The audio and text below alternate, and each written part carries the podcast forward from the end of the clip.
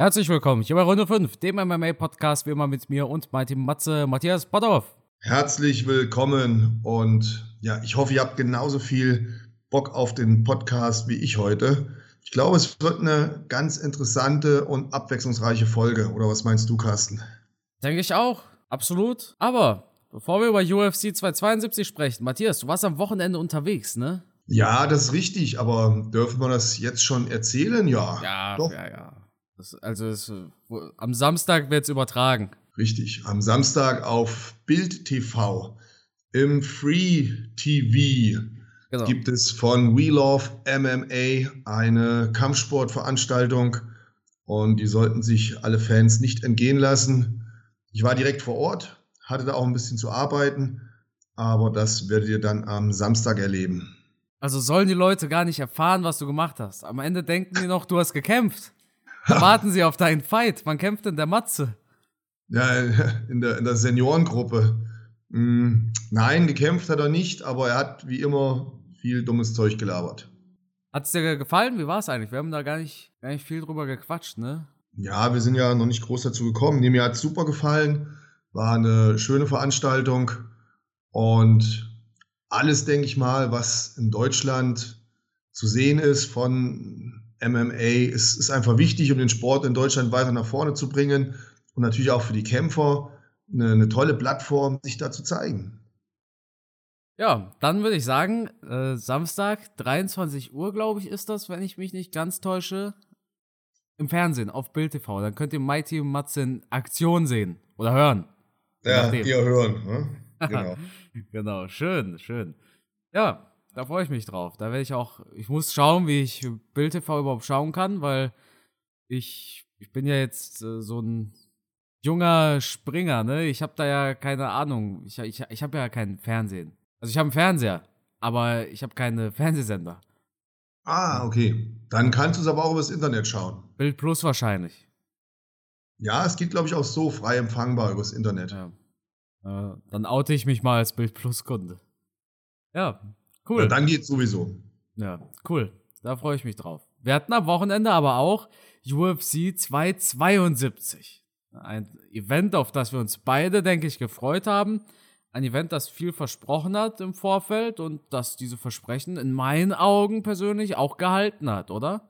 Ja, für mich schon. Wobei gestern Abend im Kampfsporttraining der eine oder andere Schüler von mir hat gesagt, ach, so spannend war es jetzt nicht und hat damit den Main Event gemeint, den Kampf zwischen Colby Covington und Jorge Masvidal, wobei ich selber den Kampf spannend fand. Also gut, aber meine jungen, geliebten Kampfsportschüler, die sind ja vielleicht etwas verwöhnt oder vielleicht nicht so detailinteressiert, wie ich das bin. Ja, ich denke, es kommt drauf an, mit welchen man, mit welchen Emotionen man diesen Fight geschaut hat. Ne? Mein Gedanke im Fight war immer ja, Covington macht sich gut, aber ich weiß, bei Covington das Risiko ist da, dass er einen Schlag kassiert und die Lichter ausgehen. Und vor allem in der vierten Runde, als es tatsächlich diesen Knockdown gab, das hat einen nochmal so richtig wachgerüttelt, weil genau dann war diese Emotion omnipräsent. Ne? Weil genau dann dachte ich, meine Güte, das ist der Punch. Das ist der Punch, von dem ich gedacht habe, dass er kommen kann. Und in der fünften Runde war es dann natürlich offen. Covington hat die fünfte Runde zwar dominiert auf dem Boden, aber bis es soweit war, dass er diesen Takedown bekommen hat, dachte man sich, meine Güte, Covington kann ja doch noch ausgenockt werden. Ja, ich persönlich fand den Kampf sehr interessant. Ich fand ihn auch spannend weil ich auf der Seite von Masvidal im Stand immer die Möglichkeit gesehen habe, dass er den Knockdown schaffen kann, dass er das Auge dafür hat, die Technik dafür hat, auch die Erfahrung dafür hat, ganz klar. Und deswegen war für mich die Spannung immer gegeben, so wie die Clinch-Situation auseinandergegangen ist. Letztlich hat ein Colby Covington genau das gemacht, was wir, glaube ich, alle erwartet haben und vorausgesagt haben. Er hat sich auf seine Ringerfähigkeiten verlassen, hat das sehr gut umgesetzt, hat seine Taktik, sein, wie sagt man so schön, Gameplan äh, perfekt umgesetzt. Aber ich war eigentlich auch positiv überrascht von, von Masvidal. Ich finde, er hat es gar nicht schlecht gemacht am Boden. Er hat ein paar schöne Aktionen gezeigt. Er kann natürlich mit so einem Top-Ringer wie Colby nicht mithalten. Aber trotzdem fand ich seine Leistung, die er am Boden gezeigt hat, am Käfig, gar nicht schlecht. Boah, da, da weiß ich gar nicht mal so recht, ehrlich gesagt. Ich fand ihn nicht gut auf dem Boden. Hat, ab und an hat er schon Covington Probleme bereiten können, im Sinne von, Covington hat ihn nicht runterbekommen. Ich Aber, finde, er hat es, ich finde, er hat es besser gemacht als erwartet. Ich finde schon, dass, dass er da gezeigt hat, dass er was kann. Aber wir dürfen da nicht vergessen, auf welchem Niveau Colby einfach ringen kann. Und das war teilweise schon wirklich sehr, sehr gut, was Colby am Boden gemacht hat, wie schnell der sich bewegt hat, wie er Masvidal am Boden wieder ausgekondert hat, die Kontrolle gesucht hat. Trotzdem fand ich Masvidal da nicht so schlecht. Ja, es ist ein schwieriges Thema. Also, klar, also grottenschlecht war Masvidal nicht, aber also gut war er jetzt auch nicht. Ne, er hatte nur diese Punchers Chance in meinen Augen. Finde, da, da war jetzt nichts ich hatte nie das Gefühl, Covington ist in Gefahr, es sei denn, es kommt dieser eine Punch, den Mars wieder gebraucht hätte. Ne, aber wenn es jetzt auf den Boden ging oder sowas, da hatte ich jetzt nicht die Angst, oh, nicht, dass Covington hier noch in der Submission landet oder sowas. Nein, das natürlich nicht, aber man, man muss die Leistung sehen, die ein Masvidal gezeigt hat gegen so einen guten Bodenkämpfer. Und da hat er gut verteidigt. Er hat nicht schlecht ausgesehen am Boden. Natürlich hat er nicht die, die Möglichkeit gehabt, in irgendeiner Form Colby am Boden zu besiegen. Aber er hat trotzdem wirklich sehr, sehr gute ähm, Würgegriffe verteidigt, hat auch versucht, Lücken zu finden, zu kontern, das Blatt zu wenden. Nur wenn er da mal gekontert hat am Boden, ist halt gleich wieder ausgekontert worden von Colby. Aber was mein Trainerauge jetzt so gesehen hat, mein Kämpferauge so gesehen hat, fand ich die Leistung am Boden nicht so schlecht wir haben halt auf der anderen Seite einfach jemanden, der extrem dominant war am Boden. Absolut. Das, genau das haben wir auch erwartet eigentlich, ne? Ja. Also der Fight war keine Überraschung in dem Sinne. Ich finde, Masvidal sah auch von seiner Physis her, von seinem Körper her super gut aus. So dünn wie schon lange nicht mehr eigentlich. Ja, also auf der Waage, wie, sah, wie da seine Rippen rausgeguckt haben, das der sah super gut aus. Super gut in Form. Auch die Ausdauer fand ich jetzt nicht so schlecht. Nee, gibt Schlimmeres, ganz ehrlich. Ja, was sagst du eigentlich zu dem Thema vierte Runde? Masvidal ging nicht hinterher. Lag wahrscheinlich daran, dass er keine Luft mehr hatte, ne? Wahrscheinlich. Also ich meine, zum einen ist natürlich die Frage, wenn du selber in der Kampfsituation bist, wie deutlich siehst du das? Wie schnell nimmst du das wahr?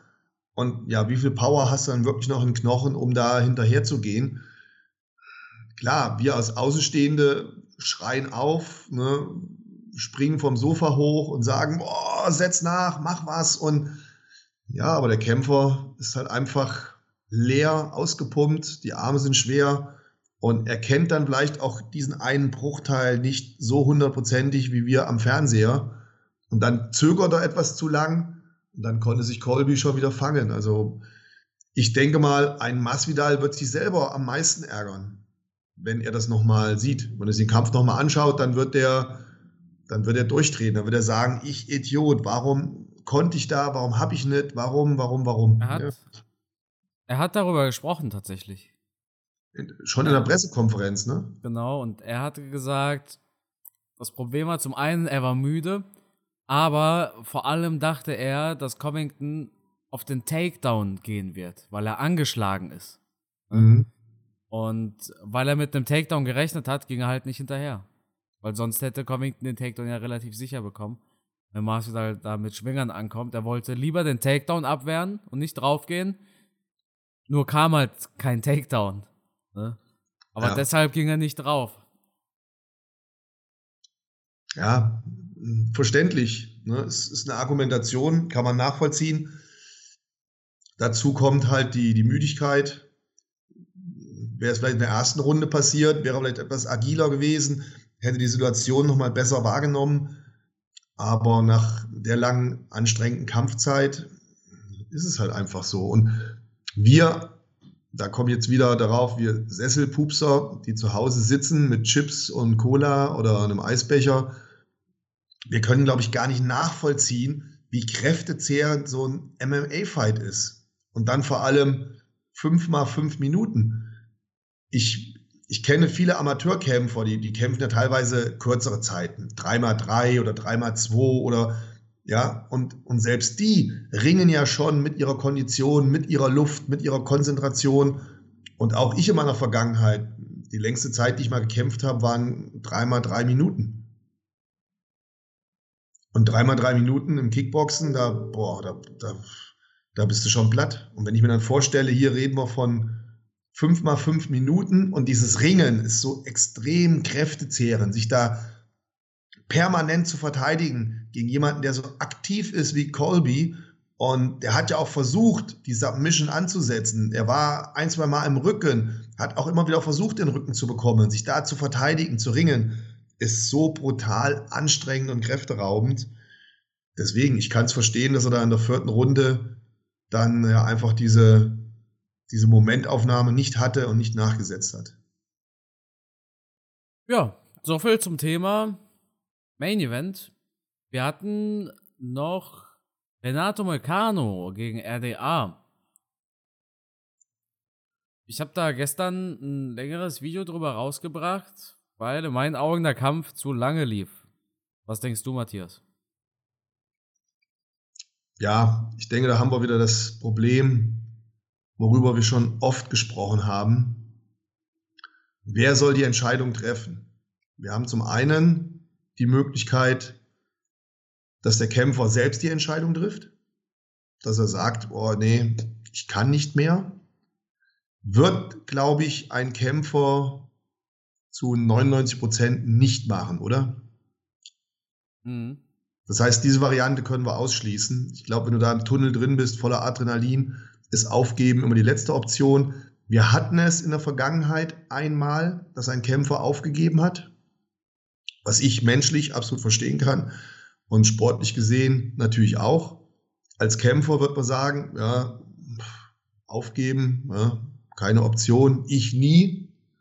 Aber der hat es gemacht, man hat gesehen, was mit ihm passiert ist. Seine Verweildauer in der UFC war danach nur noch sehr kurz. Und dann war er raus. Dann haben wir als zweite Möglichkeit den, den Ringrichter, den Chef in Ring. In dem Falle war es Herb Dean, richtig? Jo. Sehr guter, erfahrener Kampfrichter, der ja Moicano schon zwischendurch sich genau angeschaut hat, den Ringarzt hinzugeholt hat, der mit ihm gesprochen hat.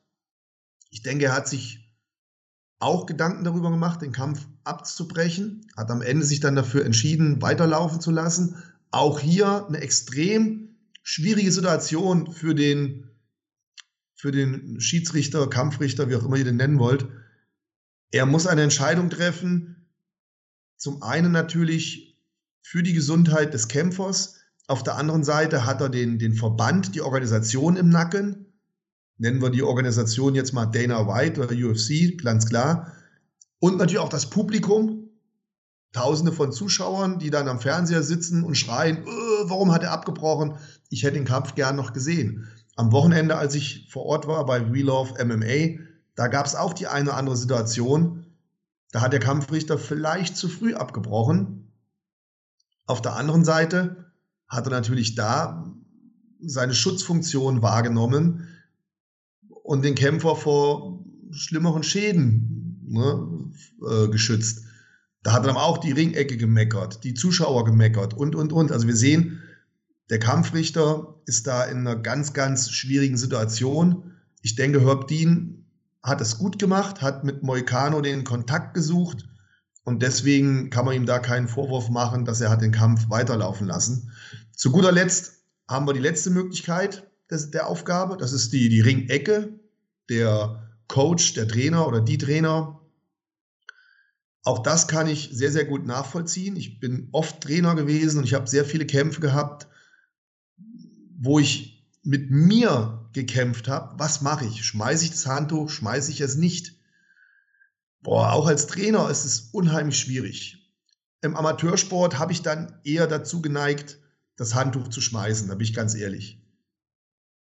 Vielleicht bin ich da auch zu, zu weicheimäßig gewesen, aber du hast da mit jungen Sportlern zu tun, die müssen dann zwei, drei Tage später wieder in die Arbeit gehen, die verlieren, äh, die verdienen nicht ihren Lebensunterhalt damit, die verlieren aber unter Umständen vielleicht ihren Job, wenn sie ins Krankenhaus wandern oder wenn sie schwerer verletzt sind.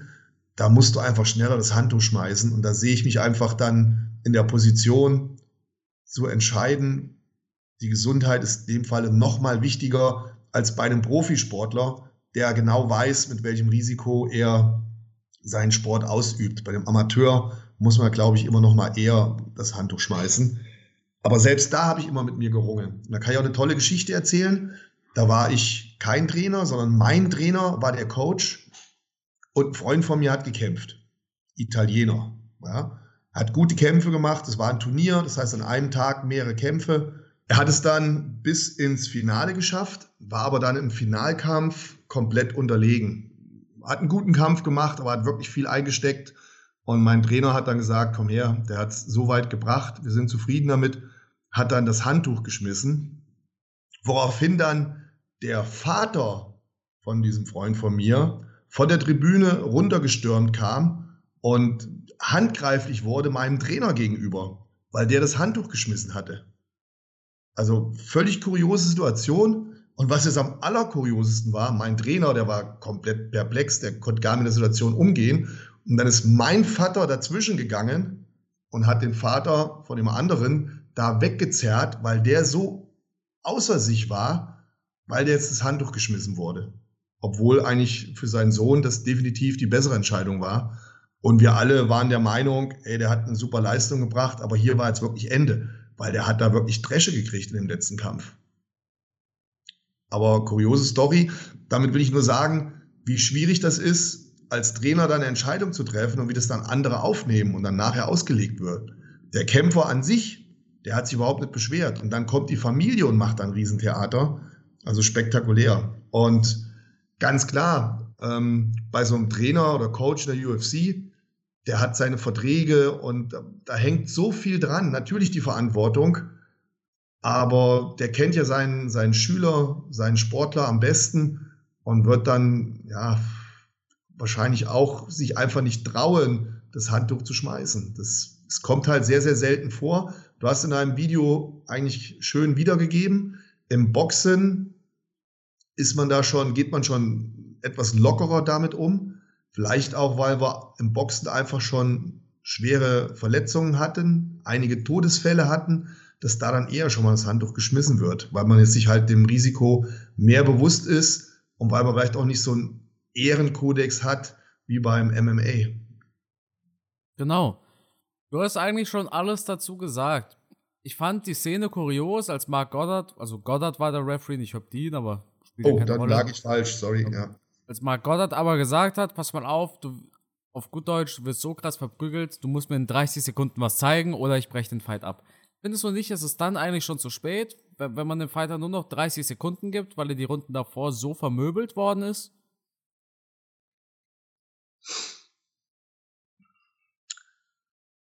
Oh. Nein, ich glaube, es war noch nicht zu spät. Die, die, die Verletzung am Auge war ja letztlich das, das Ausschlaggebende. Aber er hat äh, mit Moicano gesprochen und er persönlich hatte den Eindruck, der ist noch voll bei Sinnen, der weiß noch, was er tut. Es ist schwierig, aber ich finde die Entscheidung jetzt in Ordnung zu sagen, pass auf, du hast eben schon schlecht ausgesehen, es war auf Messers Schneide, ich wollte abbrechen. Wenn der Kampf jetzt den gleichen Verlauf nimmt und ich sehe das in den ersten 30 Sekunden, dann werde ich abbrechen. Ich finde es okay so. Jo. Der Gut. goldene Mittelweg, könnte man sagen. Hatten wir noch irgendwas Spektakuläres bei 272? Mir fällt sonst nichts ja, ein. Spektakulär auf jeden Fall die Leistung. Die Leistung von äh, RDA. Ja, natürlich, das auf jeden Fall. Aber man muss natürlich auch dazu sagen, Molcano hatte nur drei, vier Tage. Ja, da kommen wir dann wieder zurück auf Makachev. Warst du enttäuscht, dass der dann am Ende doch den Kampf nicht angenommen hat? Ich war überrascht, ne, weil wenn man von einer Gruppe von Personen glaubt, dass sie Kämpfe nicht ablehnen, nachdem sie es angeboten haben, dann sind es eigentlich die Truppe rund um Machachev. Aber zu tweeten, komm, 170 Pfund, let's go. Und dann sagt Dana White, Machachev hat abgelehnt, deshalb kämpft er auch gar nicht mehr um den Gürtel als nächstes. Das ist schon eine harte Nummer gewesen. Dana White war offensichtlich wirklich angepisst. Also Dana ist wohl sehr sicher davon ausgegangen, dass der Kampf stattfindet. Und ich habe nachher mir Gedanken gemacht, warum hat Makachev jetzt nicht gekämpft? Ich kann mir nicht vorstellen, dass der Angst hatte oder sonst irgendwas oder körperlich nicht in der Verfassung war. Ich denke, dass der einfach maximal viel Geld haben wollte. Dass der gleich gerufen hat, ich kämpfe, dann hat Dana White den angerufen, hat gesagt, ey super, finde ich toll, dass du kämpfst, komm her, lass uns das machen, 500.000. Und dann hat Makachev gesagt, nee, nee, Moment mal, nicht 500.000, wenn ich kämpfe, dann Summe XY. Und da hat Dana White gesagt, du, ich, ich glaube, du hast nicht mehr alle Tassen im Schrank. Für die Summe auf keinen Fall. Da hat Makachev gesagt, ja, dann hast du Pech gehabt, dann such den anderen. Meinst du, das ist so abgelaufen? Kann gut sein, ja. Vor allem halt wegen Machachevs Manager, ne? Ali Abdelaziz. Kann schon, kann schon gut sein. Ja, schade. Aber was wirft das für ein Licht jetzt auf, auf Makachev? Ich denke tatsächlich gar nicht mal, dass es so viel Folgen haben wird. Ich denke schon, dass er als nächstes nicht mehr um den Gürtel kämpft, aber das war es dann auch. Ne? Da ist Dana nicht nachtragend, denke ich. Der, der kriegt halt, der spürt dann die Konsequenzen und dann ist die Geschichte auch wieder gegessen. Ne?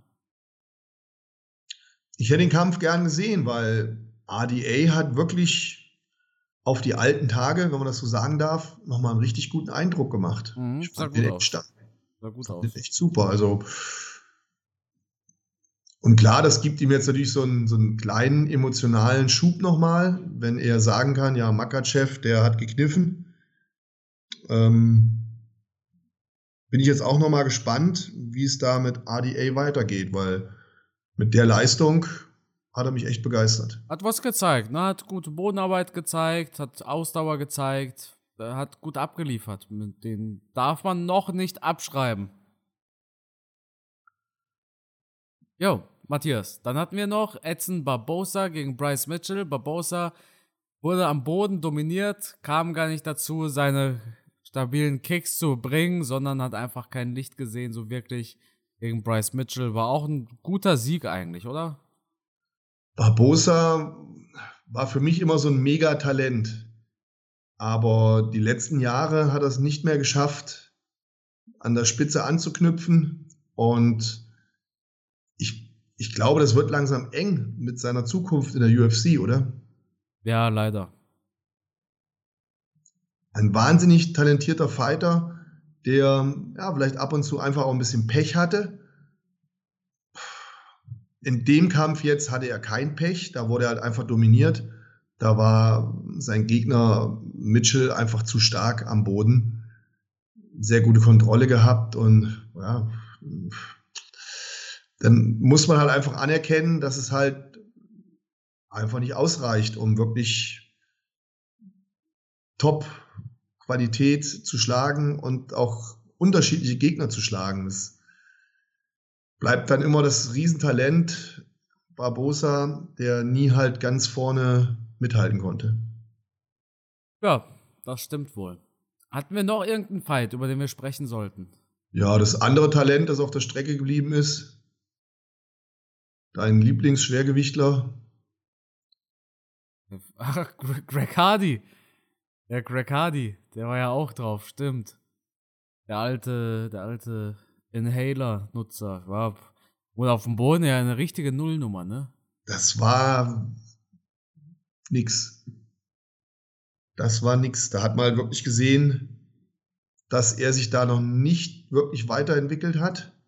Er hat mal ein, zwei gute Momente der UFC gehabt. Wahrscheinlich, wenn er genug Spray hatte. Nein, Spaß beiseite. Aber es, es reicht halt insgesamt einfach nicht von den Fähigkeiten, von den Techniken her aus. Und ja, man, man, man weiß halt jetzt, wie man, wie man den knacken kann. Also ich glaube nicht, dass der noch irgendjemandem Angst macht. Und äh, ja, ich glaube, die, die Karriere wird da auch nicht mehr so lange sein in der UFC. Nee, die wird vorbei sein. Es war sein letzter Fight auf dem Vertrag. Ah, okay, okay. Ja, wir müssen über ein Thema noch unbedingt sprechen, Matthias. Und zwar, du bist ja Fan von UFC-Legenden. Definitiv. Du bist wahrscheinlich auch ein Fan von Cain Velasquez. Absolut. Hast du es mitbekommen? Natürlich habe ich es mitbekommen. Ich glaube, es ging weltweit durch die Medien, oder? Ja, absolut, ja. Ja, ich erkläre kurz den Leuten, was passiert ist, falls sie nicht im Bilde sind. Ken Velasquez äh, Kind wurde von dem Sohn einer Inhaberin einer Daycare, also Kindertagesstätte ist das, glaube ich, ja. an die 100 Mal belästigt, schräg, schräg missbraucht. So, Ken Velasquez äh, ist daraufhin ausgeflippt. Man muss aber dazu sagen, dieser Typ wurde verhaftet und wurde wieder freigelassen. Mit einer Fußfessel. Ne? Cain Velasquez hat das nicht gepasst. Drei Tage nachdem er freigelassen worden ist, hat er ihn verfolgt auf der Autobahn, hat das Auto gerammt mehrfach und hat dann in das Auto geschossen. Im Auto saß nicht nur der Täter, sondern auch zwei weitere Personen, mitunter der Stiefvater des Täters und Cain Velasquez hat jetzt den Stiefvater des Täters getroffen und nicht den Täter selbst. Cain Velasquez wurde verhaftet und zehn, zehn Vorwürfe bestehen gegen ihn, darunter auch versuchter Mord. Und auf versuchten Mord gibt es in Kalifornien tatsächlich lebenslange Haft. Und die Wahrscheinlichkeit ist sehr groß, dass Kane jetzt nicht lebenslänglich in Haft kommt, aber ich denke, mindestens 20, 25 Jahre wird er da schon drin sitzen. Wie gesagt, er hat nicht den Täter getroffen. Er hat eine unschuldige Person abgeschossen am Ende des Tages. Und deshalb wird das auch so sehr scharf geahndet. Matthias, was sind deine Gedanken dazu? Ich roll das Ding mal von hinten auf. Das erste, was ich ein bisschen beschämend finde, dass man Kane Velasquez keine Kaution zahlen lässt, dass er im Knast bleiben muss, weil er als Gefahr für die Öffentlichkeit gesehen wird. Ich weiß nicht, ob der schon irgendwelche Straftaten in seiner Vergangenheit begangen hat, aber ich sehe da definitiv keine Gefahr für die Öffentlichkeit. Ich sehe da nur eine Gefahr für diesen Pädophilen, für diesen Vergewaltiger, der aber offensichtlich mit einer Fußfessel noch durch die Gegend laufen darf, wo ich mir jetzt daran den Kopf zerreibe, wie verhindert so eine Fußfessel, dass der sich wieder an irgendeinem Kind vergreift? Keine Ahnung. Das erklär mir mal einer, weil diese Taten, die dieser äh, widerliche Typ begangen hat, die hat er ja noch in seinem heimischen Umfeld begangen. Also so wie ich das verstanden habe, wohnt er ja noch bei seiner Mutter und seine Mutter hat wohl diese Kindertagesstätte gehabt. Jawohl, genau. Wo wohnt er denn jetzt? Nicht mehr bei seiner Mutter? Hat er jetzt ein eigenes Haus? Es heißt, er muss 300 Meter entfernt von unter 14-Jährigen bleiben. Ja, aber wie will ich das nachvollziehen? Dann müssten ja alle 14-Jährigen auch eine Fußfessel haben. Deshalb ist es ja auch Quatsch. Also so, so ein Quatsch. Ja, da. Aber Kane ist die Gefahr, weißt du? Den darfst du nicht frei Kane rumlaufen lassen. ist die Gefahr. Wobei ich sofort oder lass es mich anders erzählen. Lass es mich anders erzählen. Ich habe letzte Woche hier mit einem Kumpel trainiert zusammen, ein bisschen gepumpt. Der Kumpel von mir hat in Kalifornien gelebt und hat dort auch Kampfsport trainiert. Der kennt Kane Velasquez. Und der hat mir erzählt, Matze, ich habe noch nie so einen, so einen brachialen Typen kennengelernt, der so sensibel und feinfühlig und freundlich ist. Sagt er, Riesenhände, Riesenschädel, aber auch genauso riesig ist sein Herz. Dann sagt mein Kumpel zu mir, Matze, pass auf, ich habe in so einem Restaurant gearbeitet, nebenbei. Da ist Kane Velasquez immer zum Essen hingekommen. Oftmals hat er sich auch einfach nur Essen mitgenommen. Und er hat jedes Mal, wenn er dort Essen gekauft hat, jetzt halte ich fest, 100 Dollar Tipp gegeben, Trinkgeld. Mhm. So ein Typ ist das. Ich sage, wie immer? Sagt er, ja, der hat immer 100 Dollar Trinkgeld gegeben. Ich sage, wo gibt's denn sowas? Sagt er, der war auch nicht einmal unfreundlich, der war immer super drauf, der war immer sympathisch. Also ein ganz anderer Typ, als man den da im Käfig vielleicht wahrnimmt. Und auch beim Sport, beim Training, mein, mein äh, Bekannter hat da auch äh, trainiert. Er sagt, ein super Typ. Er kann über den nichts Schlechtes sagen. Wäre wirklich ein richtiger Kumpel. So hat er den Kane Velasquez dargestellt. Wenn ich mich jetzt in die Vaterrolle versetze, und wer meine süße Tochter kennt, da einfach mal auf Instagram schaut oder so, so ein wundervolles Wesen. Wenn da jemand meine Tochter anfassen würde, ich weiß nicht, ob ich da meine Emotionen unter Kontrolle hätte. Ich würde unter Umständen genauso handeln wie Kane Velasquez. Vor allem dann, wenn ich von der Justiz, von dem System enttäuscht bin. Und das war ja offensichtlich so, dass Kane Velasquez enttäuscht war von der Justiz, dass dieser schlimme Straftäter noch auf freiem Fuß ist. Dann sind bei dem richtig die Sicherungen durchgeknallt. Ich kann das als Vater, kann ich das komplett nachvollziehen. Und wahrscheinlich hätte ich es als Vater genauso gemacht. Auf der anderen Seite bin ich aber auch Polizeibeamter gewesen. Und da kann ich halt nur jedem sagen, dass Selbstjustiz halt einfach in einem Rechtsstaat nicht möglich ist. Warum ist nicht möglich? Weil halt jeder unterschiedliche Emotionen hat und wir bei der Selbstjustiz halt immer Gefahr laufen, selber Fehler zu machen. Genau diese Fehler, die jetzt Kane Velasquez passiert sind. Genau aus dem Grund kann man Selbstjustiz nicht akzeptieren, auch wenn man es vom menschlichen her und ich als Vater sofort nachvollziehen kann. Und wahrscheinlich hätte ich es genauso gemacht.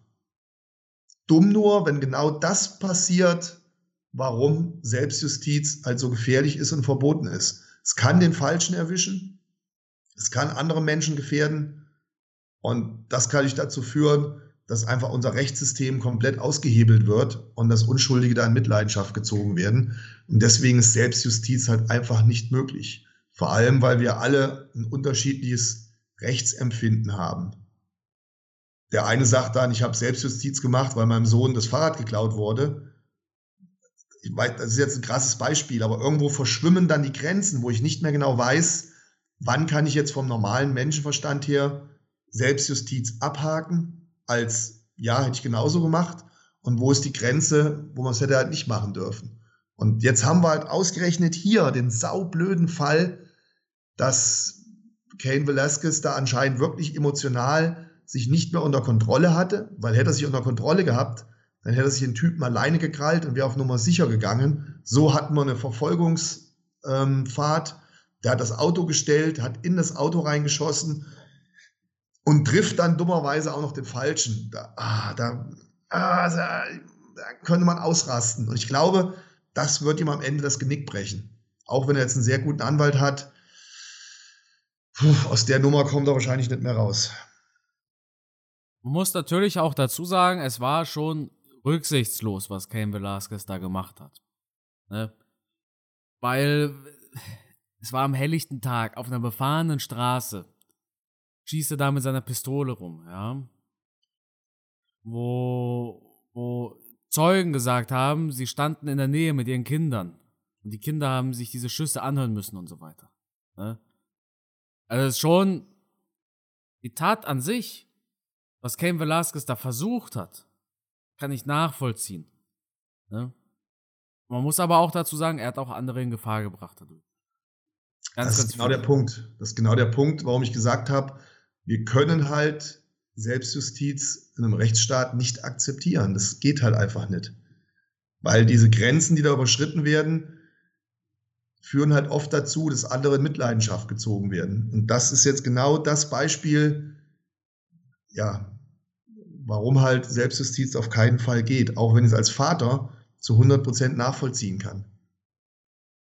Ja, hoffen wir das Beste für Kane. Ne? Hoffen wir mal, dass es da keine 25 Jahre gibt oder sogar lebenslänglich, aber ich äh, sehe da wenig, wenig Chance. Kalifornien ist ja super streng. Macht ja jeder Bundesstaat anders.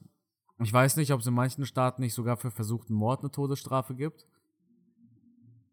In Kalifornien gibt es auch auf jeden Fall keine Todesstrafe dafür, aber eine saftige Haftstrafe. Vor allem, weil es halt mit, mit einer Schusswaffe war. Ne? Also versuchter Mord kannst du ja auch noch mal mit vergiften oder sowas. Das ist, da gibt es fünf, sechs, sieben Jahre drauf, stand im Internet. Aber mit einer Schusswaffe, da bist du am Arsch, eigentlich. Ich glaube, die Motivation kann jeder von uns nachvollziehen, oder? Ja, auf jeden Fall. Keine Frage. Da,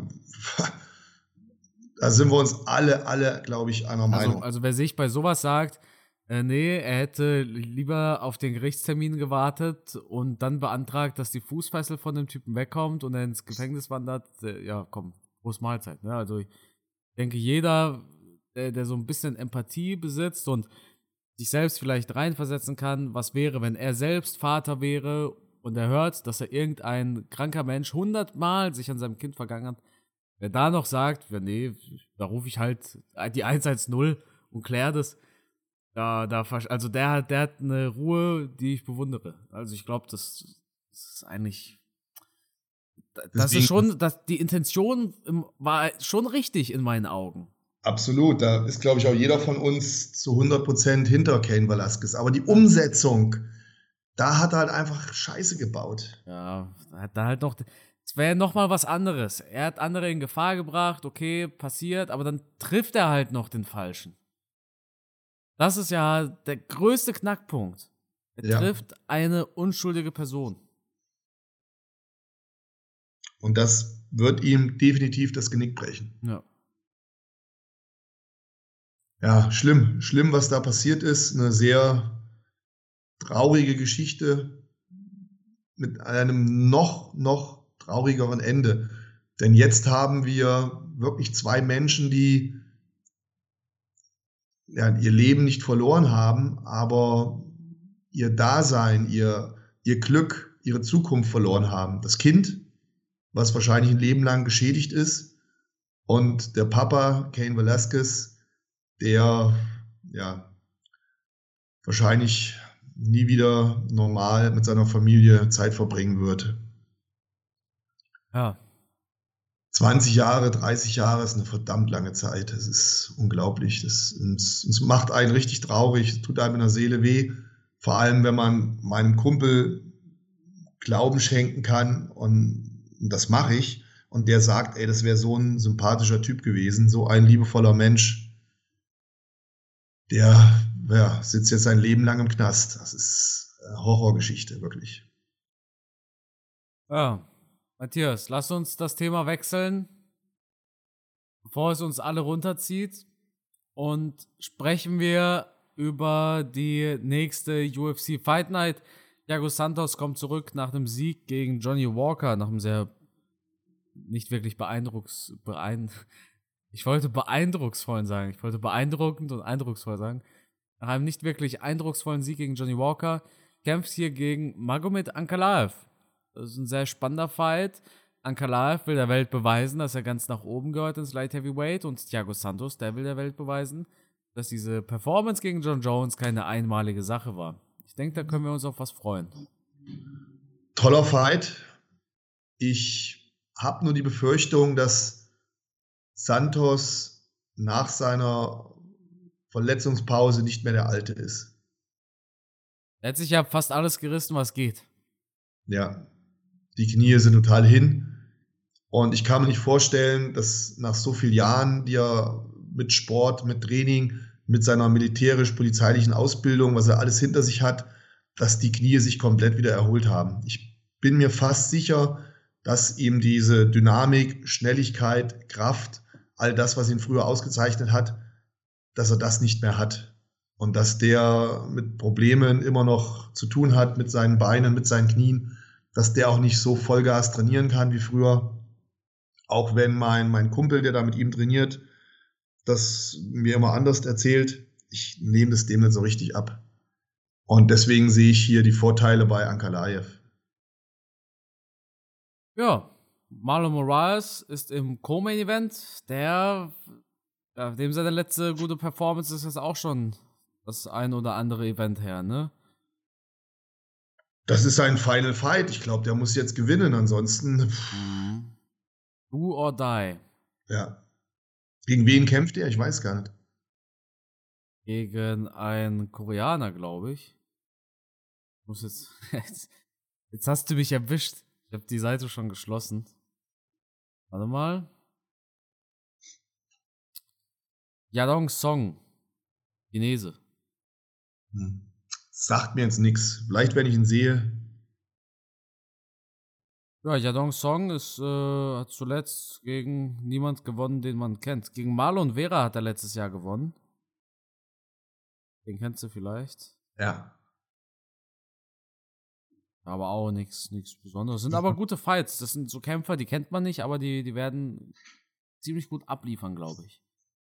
Ne, also, das sind jetzt Fights, die, du sagst jetzt nicht, also gut, du kennst schon Marlon Moraes zum Beispiel. Natürlich. Aber äh, Alex Pereira kämpft, das war der Typ, der zweimal gegen Adesanya gewonnen hat. Auch interessant, ja. Das sind halt alles Fighter, die abliefern. Also ich denke schon, dass da richtig gut abgeliefert wird. Ja, spannend. Was denkst du? Santos gewinnt, verliert? Ich denke, der verliert. Ich denke, da, der, der hat eine Blockade mittlerweile. Ich denke, da wird es nicht mehr reichen für ganz nach oben. Seit dieser Jones-Performance ging es bergab. Oder seit den Verletzungen. Ne?